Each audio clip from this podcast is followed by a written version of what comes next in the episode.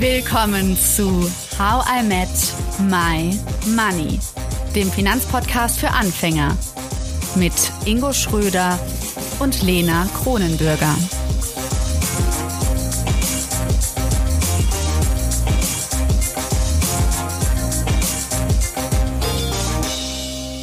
Hallo Ingo. Hallo Lena. Wir haben heute Frau Monika Müller wieder zu Gast. Hallo, Frau Müller. Hallo, hier ist Monika Müller und ich freue mich riesig. Schön, dass du wieder dabei bist, Monika. Ja. Ja, Ingo und ich haben uns so auf heute gefreut, aber es gab auch viele Hörerinnen und Hörer, die uns bei Instagram vor allen Dingen geschrieben haben, dass sie sich freuen würden, wenn sie nochmal wiederkommen würden. Und ich meine, wer den Podcast verfolgt, Monika Müller, der Name ist auf jeden Fall Programm. Sie werden häufig erwähnt und ähm, wir greifen immer wieder auf die Erkenntnisse, die Sie uns in Folge zwei und drei erzählt haben, zurück. Ich stelle sie trotzdem vor für alle, die Frau Müller noch nicht kennen. Frau Müller, Sie sind Diplompsychologin und haben Ausbildung in Paar- und Familientherapie, Traumatherapie sowie Supervision und Coaching und haben vor über 20 Jahren ihre eigene Firma gegründet und zwar in Wiesbaden, die FCM Finanzcoaching. Und seitdem sind sie als Finanzpsychologin tätig und das hauptsächlich für Finanzprofis. Ich habe es ja gerade schon gesagt, in Folge 2 und 3 haben wir bereits mit Ihnen gesprochen ich dachte trotzdem, es macht Sinn, dass wir noch mal ein bisschen zusammenfassen, so was vielleicht so die größten Learnings davon waren. Auch wenn Ingo, Ingo, ich meine, du wiederholst es ja auch immer ganz gerne, aber ich dachte, ich frage jetzt mal Frau Müller noch mal, ob sie uns vielleicht noch mal dieses große Mantra, was immer über uns steht, dieses zum Beispiel sich sicher fühlen mit und ohne Geld, ob Sie das vielleicht noch mal erklären könnten und gerne auch dieses, was Ingo, was du auch schon mal sehr gut erklärt hast, aber vielleicht das auch nochmal aus, aus ihrem Mund zu hören. Was bedeutet das, etwas auf unseren Teppich zu nehmen? Sicher sein mit und ohne Geld, das klingt ja erstmal ein bisschen komisch. Aber wenn wir uns zurückerinnern, als Kind auf die Welt gekommen zu sein, heißt, dass wir uns ganz natürlich sicher gefühlt haben. Und zwar auch ohne Geld.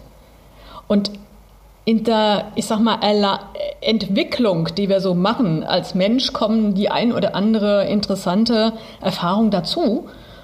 Und die lässt uns so langsam aber sicher zu so einem normalen Erwachsenen werden, der denkt oder die denkt, äh, sicher kann ich nur mit Geld sein. Und diese, ja, ich sag mal, Entwicklung vom natürlich zum Normal, die wieder zurückzudrehen und wieder zu der, ja, zu dem, zu dem Gefühl auch, nicht nur zu der Erkenntnis, aber auch zu dem Gefühl zu kommen, dass ich sicher sein kann mit und ohne Geld. Das ist mir ein großes Anliegen, weil da drin liegt so ein Schlüssel ähm, in, dem, in der Möglichkeit, sowohl für uns selber als auch ähm, für den Umgang mit anderen Menschen, beruflich oder privat, äh, zu einem ganz großen Handlungsspektrum ja. zu kommen.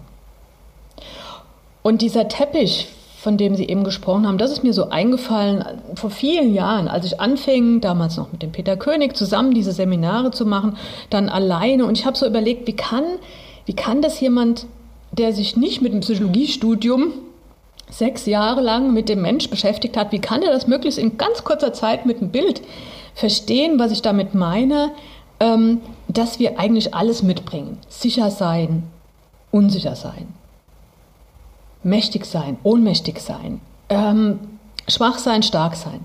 Und da ist mir eingefallen, dass man sagen kann, so wieder so als Baby, ne? wir kommen auf die Welt und bringen alles mit, was der Mensch sein kann. Und das Baby krabbelt auf diesem riesen dicken Teppich durch die Gegend am Anfang, ja, wenn es denn krabbeln kann. Und es geht überall hin und das bildlich gemeint ist, das Baby kann alles sein. Das kann laut sein und leise und lieb und aggressiv ohne Ende und die Eltern nerven und ganz tolle äh, Gefühle auslösen. Und diese ganze Vielfalt, die haben wir immer noch in uns drin. Das ist dieser Identitätsteppich, auf dem wir auf die Welt kommen und auf dem wir auch als Erwachsene immer noch sein können. Aber Jetzt kommen wir wieder zu diesem Entwicklungsprozess, den wir alle gemacht haben. Im Laufe unserer Entwicklung, unserer Zeit im Kindergarten, in der Schule, in der Familie und so weiter, treffen wir mit Menschen zusammen, erleben Dinge und da kommt es auch manchmal dazu, dass wir lernen, dass von diesem Teppich irgendwas weg muss, also was wir nicht sein dürfen. Ja, vielleicht nicht aggressiv oder nicht so abhängig oder mhm. Was auch immer. Und dann fängt dieser Teppich an, kleiner zu werden und Löcher zu kriegen. Und wer sich das jetzt bildlich vorstellt, weiß, dass er oder sie als Erwachsene, die uns jetzt zuhören, immer noch auf so einem Teppich sich bewegen, aber dieser Teppich ist nicht mehr so schön groß und nicht mehr so frei. Also wir ent ent entwickeln uns eigentlich aus der Freiheit in so eine Begrenzung. Und wenn ich meine, und was ich meine, wenn ich sage, wir nehmen diese Dinge wieder auf unseren Teppich zurück, mit dieser Reflexion zu Geld und unserer Beziehung zu Geld, dann meine ich, dass wir alles, was wir sein können, was wir in uns tragen, wieder aktivieren, zum richtigen Zeitpunkt natürlich. Und den Teppich wieder so schön groß, flauschig und auch so kommod machen, wie der zum Beginn des Lebens war. Schön, ich denke jetzt direkt an, äh, an äh, einen schönen Perserteppich oder so. Schön flauschig vorm Kaminfeuer legen, das wäre doch ein toller Identitätsteppich. ich habe einen ganz schön mit Punkten. nee, das, ähm, der hat zwar nicht echt Löcher, aber ich habe mir das wirklich gerade sehr bildlich, sehr gut vorstellen können. Was ich total interessant daran finde, ist ja eigentlich, dass dann man als Baby so ideal auf die Welt kommt und dann kommt die böse Gesellschaft und verformt ein. Oder gibt es auch Möglichkeiten, dass man durch die Entwicklung auch ähm, Sachen auf den Teppich holt, schon früher, die eben noch nicht angelegt waren? Ich würde mal sagen, wissenschaftlich kann ich das mit Sicherheit nicht äh, exakt beschreiben, aber ich glaube, es ist eher so, dass wir wirklich alles in uns tragen. Aber ich will es vielleicht noch ein bisschen ergänzen es gibt ja auch sowas wie Persönlichkeit. Ne? Und das, ich sage dann immer, das ist sowas wie die Landschaft, ne?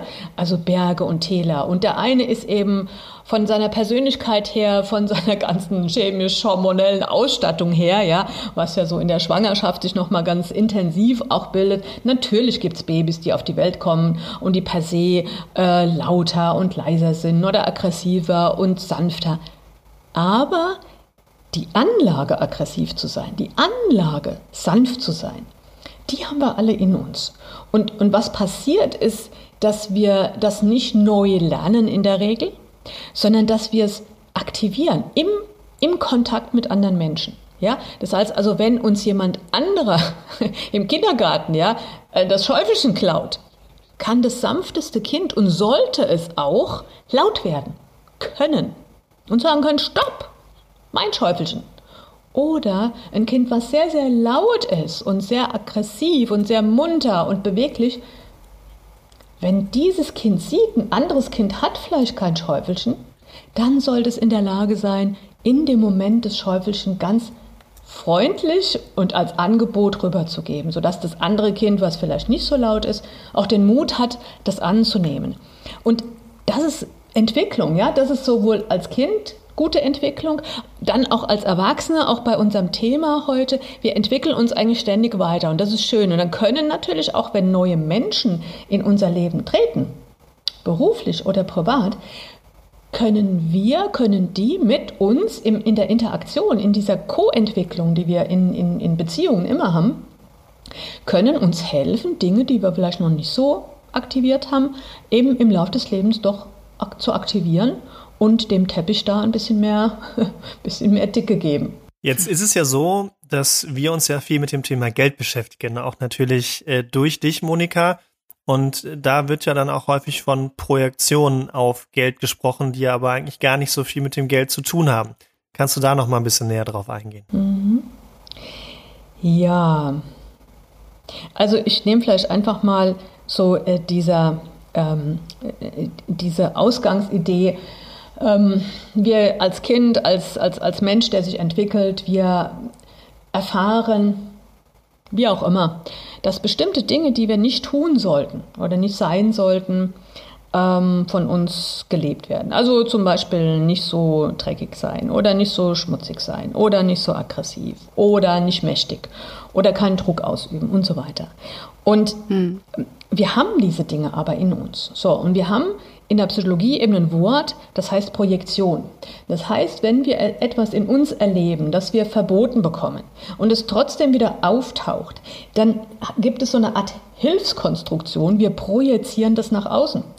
Wenn man das äh, salopp ausdrücken wollen würde, würde man sagen, wir tun so, als wären wir es nicht mehr.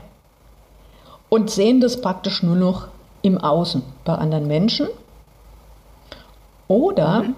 und jetzt kommt das Spannende, interessanterweise hat in unserer Menschheitsgeschichte das Geld auch so eine Projektionsfläche uns angeboten, dass wir sagen können, ah, ich bin ja äh, sehr, ähm, äh, ja, sagen wir mal, ähm, gebend und, und, und für mich ist Geld nicht wichtig, aber ähm, andere Menschen, die sind ganz, ganz, ähm, ich sag mal, kapitalistisch, ja, und äh, die nehmen so viel Geld, wie es irgend geht, aber ich mache das nicht. Ähm, vielleicht hat dieser Mensch, das ist eine Hypothese, in der Kindheit auch mal gerne viel Geld genommen, aber die Eltern oder die Umgebung hat das nicht so gut geheißen. Und dann ist dieses gute Gefühl, was man einst hatte als Kind, vielleicht auch sich mit Geld zu beschäftigen, ähm, abgewandert. Und man hat das projiziert, dieses gute Gefühl, auf Geld und Kapitalisten und hat so eine Art, ich sag mal, Ambivalenz entwickelt. Ja, einerseits will ich das Geld, weil ich es vielleicht auch angenehm empfunden habe, weil ich mich größer und stärker empfunden habe, dann habe ich projiziert, projiziert auf das Geld groß und stark sein als Kind. Und auf der anderen Seite habe ich aber auch einen Teil in mir, wo ich gelernt habe, das darf ich eigentlich gar nicht sein, nämlich mächtig und bestimmend. Das habe ich auf das Geld und auf Menschen mit Geld projiziert. Und damit habe ich so die Fantasie entwickelt, ich werde es dann nicht mehr. Also wenn ich was projiziere, heißt es, bei den negativen Projektionen eben nicht, dass ich das gar nicht mehr bin, sondern, und das ist ein bisschen das Herausfordernde auch in der Partnerschaft, ich merke das gar nicht mehr. Das heißt, Geld bietet uns sozusagen eine, ja, eine Möglichkeit an, Dinge, von denen wir denken, dass wir die nicht sein sollten, zu übernehmen. Dann ist das Geld eben das böse Element im Leben oder das, was andere Menschen unterdrückt, obwohl ich das vielleicht selber mal war aber nicht sein darf. Und umgekehrt ist das Geld auch interessanterweise ein Platz geworden für die Dinge, die mir wichtig sind. Freiheit, Sicherheit, weil irgendwie ich verstanden habe und gelernt habe in der Familie oder in der Gesellschaft, ähm, ja, also Sicherheit gibt es eigentlich nur, wenn du genug Geld hast. Warum genau nimmt denn aus deiner Sicht Geld gerade die Projektionsfläche ein? Also warum kann es nicht irgendwas anderes sein? Was macht Geld so besonders in dem Moment? Weil für, für viele klingt es ja erstmal, äh, was hat es jetzt mit Geld zu tun? Und äh, na, die meisten wissen es dann doch irgendwie, wenn sie mal in sich reinhören. Aber aus deiner Sicht, was macht es so besonders, dass Geld genau diese Eigenschaften alle annehmen kann und eben so eine tolle Projektionsfläche in Anführungszeichen ist? Naja, da müssen wir ein bisschen die Geschichte zurück. Das Spannende ist ja, Geld ist ja keine Ressource, die irgendwo mal auf der Erde rumgelegen ist, wie Holz oder Gold oder was auch immer, sondern Geld haben wir, wir Menschen, geschaffen.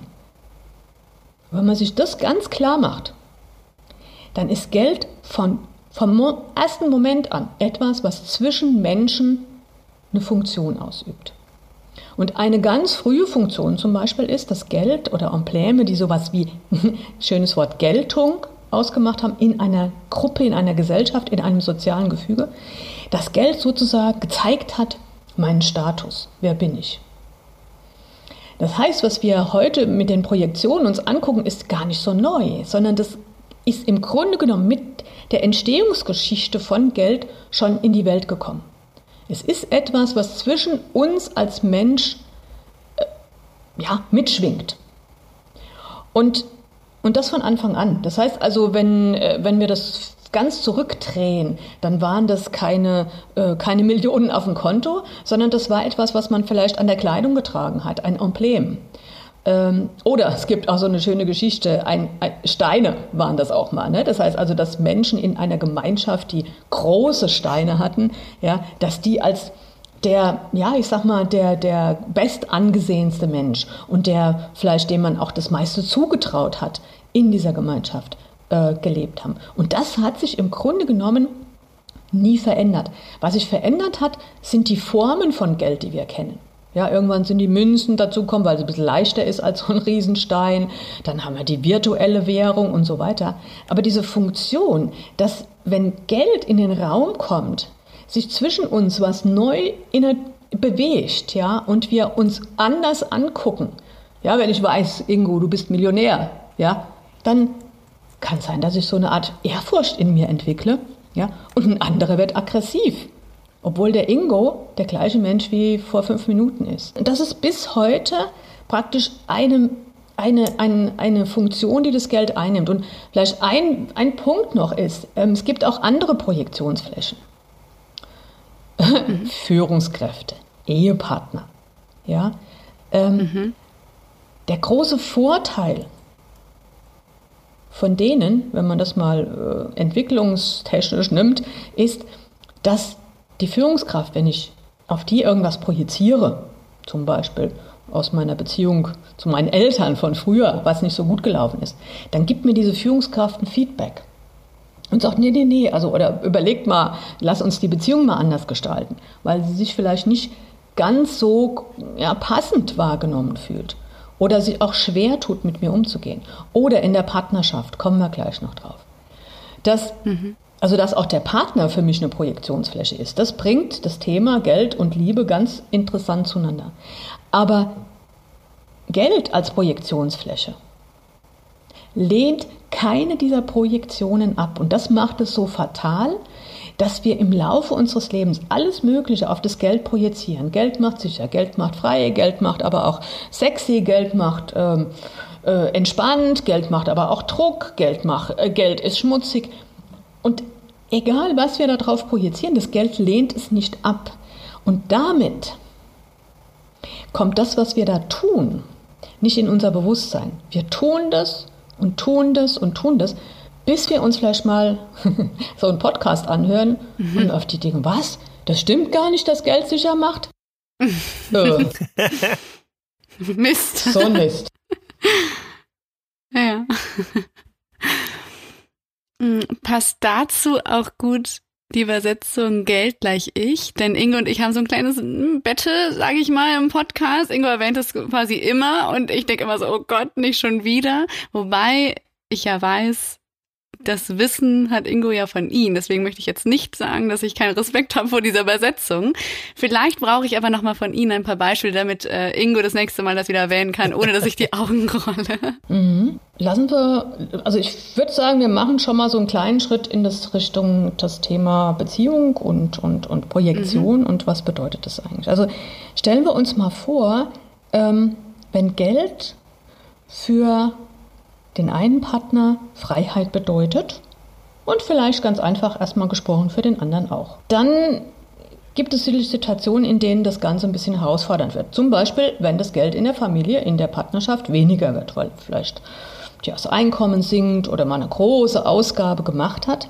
Und das würde bedeuten, dass die beiden, wenn sie das, das Thema Projektion noch nicht verstanden haben, innerlich spüren, meine Freiheit wird weniger.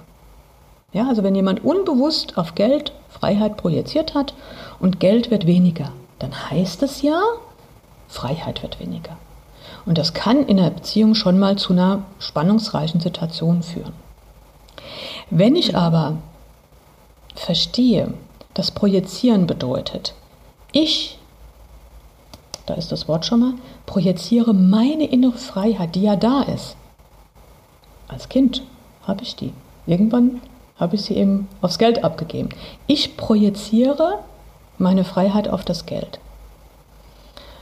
Heißt ja, dass ich, dass ich mich sozusagen, der, das wer ich bin, mein Potenzial an Freiheit, so wie ich frei sein kann, auf Geld projiziere. Mhm. Und wenn ich jetzt sage, okay, es ist nicht das Geld, was weniger geworden ist in der Situation, sondern dadurch, dass ich auf Geldfreiheit projiziere und wenn ich das Wort Geld durch das Wort Ich ersetze, eben lerne, dass es Ich meine Freiheit ist, die da gerade weniger wird. Ja, das Geld wird weniger, mhm. meine Freiheit wird weniger. Ich, dieses Ich, was frei sein möchte, fühlt sich plötzlich eingeschränkt. dann kann ich drüber nachdenken und anfangen mit meinem Partner zu entdecken, dass die Freiheit, die wir uns gemeinsam geben in der Beziehung, dass sie gar nicht weniger werden muss, wenn wir diese Projektion zu uns zurücknehmen und verstehen, dass wir frei sind mit und ohne Geld. Ist vielleicht ein kompliziertes Geschehen, ist auch in der Beziehung gar nicht so einfach. Nehmen wir noch. Also es, es nee, ja, bitte. Ja. Also es leuchtet mir ein, aber ich kann mir, ich versuche mal so ein Gegenargument zu finden, was euch jemand sagen würde, der das zum ersten Mal jetzt hört von Ihnen und darüber dann noch ein bisschen reflektieren muss. Wenn man dann einfach sagt, ja, aber ich meine, Freiheit bedeutet zum Beispiel für mich, dass ich eben nicht aufs Geld gucken muss, dass ich einfach genug Geld habe ähm, und so viel ausgeben kann, wie ich möchte, ähm, ist es dann wieder ein Thema auch von diesem mit und ohne Geld sicher sein? Oder, also ich meine, wie würden Sie darauf reagieren, wenn jemand jetzt zu Ihnen kommen würde und sagen würde, ja, aber ich brauche ja diese, also diese Freiheit ist ja nicht nur eine Projektion, sondern sie ist ja wahrhaftig Freiheit, wenn ich mir aussuchen kann, wo ich lebe, wie groß meine Wohnung ist, etc. Mhm. Wenn wir sagen, ich bin frei mit und ohne Geld. Das ist ja das Komplizierte. Ja, Sie sagen, ich bin doch eigentlich nur frei, wenn ich Geld habe. Mhm. Ja, dann würde das ja erstmal, um das mal so ein bisschen provokant aufzudröseln, sagen, okay, jeder, der viel Geld hat, kann machen, was er will. Wir wissen, das stimmt nicht. Jeder von uns hat auch Situationen, in denen er bestimmte Grenzen einhalten möchte oder einhalten muss. Wenn ich aber überlege und sage, ich bin frei, weil ich mir die Freiheit nehme, nach Dingen zu fragen und Dinge zu fordern, auch wenn ich das Geld nicht habe. Dann fange ich an, also das Geld in Form von einem bestimmten Betrag auf dem Konto, dann fange ich an, mein Ich, also meine innere Freiheit wieder zu nutzen. Und das, die Freiheit nicht aufs Geld zu projizieren, sondern ich traue mich, zum Beispiel in der Partnerschaft, mit meinem Partner darüber zu verhandeln, was ich zum Beispiel vielleicht aus dem größeren gemeinsamen Topf nehmen darf. Wenn ich aber glaube, dass Geld nur mir diese Freiheit gibt, dann habe ich im Kopf, ich muss genauso viel in den Topf reingegeben haben wie mein Partner, um etwas tun zu dürfen. Also die Freiheit startet in mir. Mhm. Und erst dann kann ich mit dem Geld, was mir oder uns zur Verfügung steht, die Dinge tun, die Spaß machen oder Sinn machen. Das bedeutet auch zum Beispiel, wenn ich weniger Geld habe, weil ich arbeitslos geworden bin, dann ist es genauso wichtig, dass ich in mir frei dabei bleibe, zu entscheiden und zu gucken, welche nächste Stelle, welche nächste Aufgabe passt denn zu mir, weil nur diese Stelle werde ich dauerhaft auch erfolgreich begleiten können. Wenn ich mich aber einschränke und sage, nur, also weil ich jetzt weniger Geld habe, weil ich arbeitslos geworden bin, muss ich mich jetzt sozusagen auf jede Stelle, die vor mir liegt, irgendwie bewerben, dann bin ich in einer unfreien Position und aus dieser Unfreiheit heraus tue ich Dinge, die ich eigentlich nicht tun möchte und werde dann wahrscheinlich eine Stelle finden, die mir weniger Geld ermöglicht, als es mir vielleicht möglich wäre, wenn ich mutig und offen und mit Selbstbewusstsein und einer inneren Freiheit, das mir auch zuzugestehen, erstmal drei Stellen ablehne, aber auf die vierte mit voller, sag mal, mit voller Lust drauf zugehe und dort das Gespräch führe. Das heißt, wir müssen diesen Schritt wagen, diese ja, ich sag mal, diese, diese Überzeugungen, die uns alle begleiten und die automatisch da sind, erstmal in Frage zu stellen. In der Beziehung oder auch im Berufsleben. Und dann kann ich in der Situation überlegen, ist es wirklich so, dass ich mir die Freiheit nur nehmen kann, wenn ich viel Geld oder einen bestimmten Geldbetrag habe oder nicht. Ja, oder kann ich mir die Freiheit nehmen, auch ohne Geld, zum Beispiel jemand anderen um Geld zu bitten, was vielen Leuten schwerfällt. Insgesamt haben wir drei Folgen mit Monika Müller aufgenommen. Nächste Woche geht es also weiter mit dem Wissen der Finanzpsychologin. Wir sprechen dann ganz konkret über das Thema Geld und Liebe und darüber, was man tun kann, damit es nicht zu Spannungen in der Beziehung oder sogar Trennungen kommt. Schaltet also unbedingt wieder ein. Wann? Natürlich nächsten Money Monday. How I Made My Money wird gesponsert von der Online Finanzakademie. Hier könnt ihr Kurse machen, um alles rund um ETFs, Altersvorsorge und Immobilien zu lernen. Und ich würden uns super freuen, wenn ihr uns eine Bewertung schreibt und uns bei Spotify, Deezer und Apple Podcasts abonniert. Spannende Zusatzinfos und immer auf dem Laufenden bleibt ihr auf unserem LinkedIn, Facebook, Twitter und Instagram-Kanal. Also, bis dann!